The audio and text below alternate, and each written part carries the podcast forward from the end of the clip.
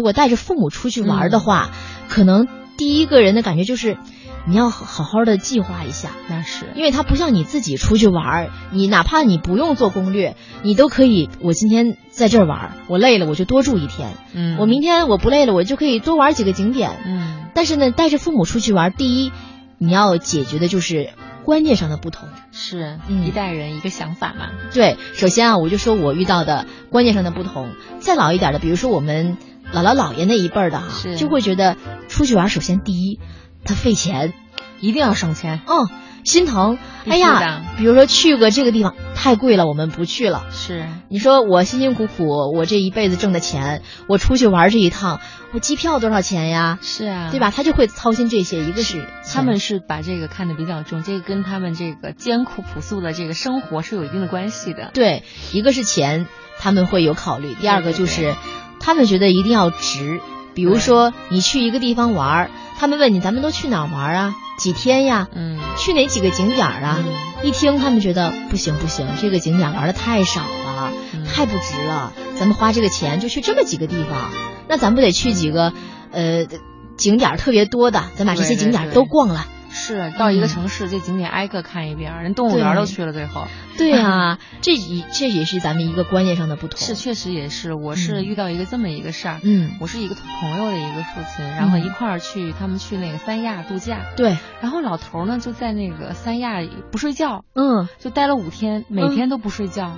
然后为啥呢然后呢，我说你怎么不睡觉呀？对呀晚上就在睡觉，他晚上就坐在那个阳台看着海景。嗯，然后他说这房间太贵了，我们住的丽思卡尔顿，嗯，那两就是比较好的。对，他说一个晚上两三千，嗯我要把这个两三千花到值，嗯我要把这个海景全都看在眼里。对我要时时刻刻醒着来，要享受着这个海景和这个美美好的房间。对，其然后实我老头最们很心后非常累，最后回程的飞机倒在飞机上狂睡，嗯下飞机还没醒，对呀、特别的辛苦。其实要说按照我们做儿女的是非常心疼的，当然非常心疼啊，因为出于我们本心，我们是希望能够带着自己的爸妈出去玩儿。对对第一个是让他们觉得儿女能够带你们出去玩你们可以享受。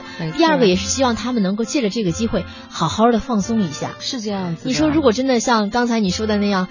五天晚上就是因为看要看海景，然后要值，又舍不得花这个钱，是那真的这个这场旅途就会非常辛苦。非常辛苦，我们这个朋友也很苦恼。嗯然后这个，但是这个是不可避免的，两代人之间的差异，特别是像我们的父母都是五零后、六零后，对他们的这个。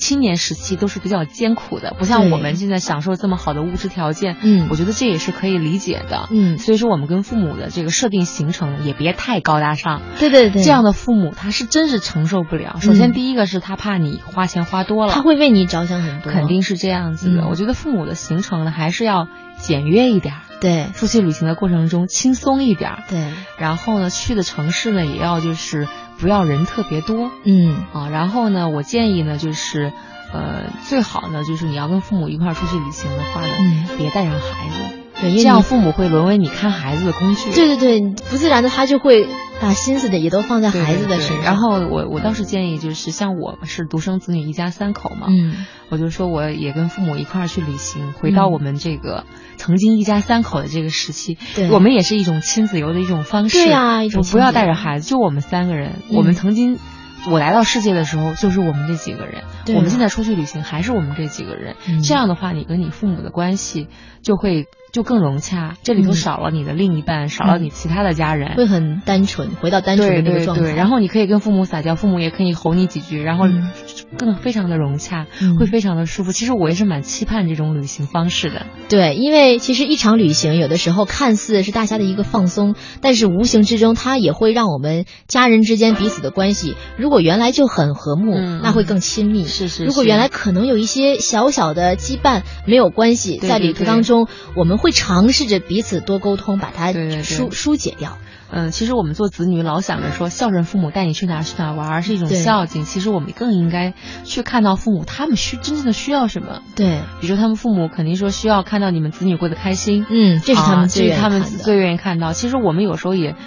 自己武断的去考虑到我们父母需要什么，嗯其实我觉得我们老想着，哎，我孩子需要什么，父母需要什么。其实这个我觉得是要跟父母沟通一下，嗯，所以说沟通非常的重要，非常非常重要。那么在我们的旅途当中，当我们把这个一些观念性的问题嗯。和我们的父母讲清楚之后，接下来呢，就是有哪些地方是适合我们可以带着爸妈放松心情的，就是没有任何杂念的，咱们一家几口然后出去玩，哪些城市是比较适宜的，哪些项目是我们比较适合带着父母去玩的。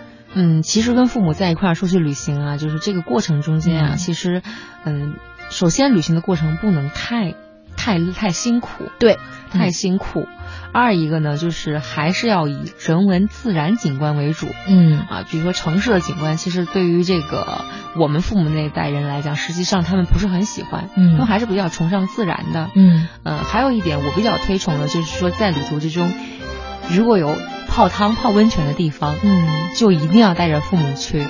然后有这样的地方是最适合的，因为呃，确实温泉是比较好治疗一些老年疾病的地方。对，它有很多药的疗效嘛。对对，嗯每一样温泉是不一样的。嗯所以说我也是呃，就是建议我们的听众朋友有机会一定要带着爸爸妈妈，嗯选择一个这么山清水秀的地方，嗯同时呢还可以温泉泡汤，嗯一起在温泉里聊聊天儿。嗯，啊，然后嗯，沟通情感非常好的一种方式，没错，而且也不会那么辛苦。泡温泉以后，你会浑身对很解通透乏的那种很解乏。而且呢，在这个温泉里发生的这些故事，这样的话，你们又又又有同样有了很多美好的回忆，和父母之间是溜有聊不完的话题。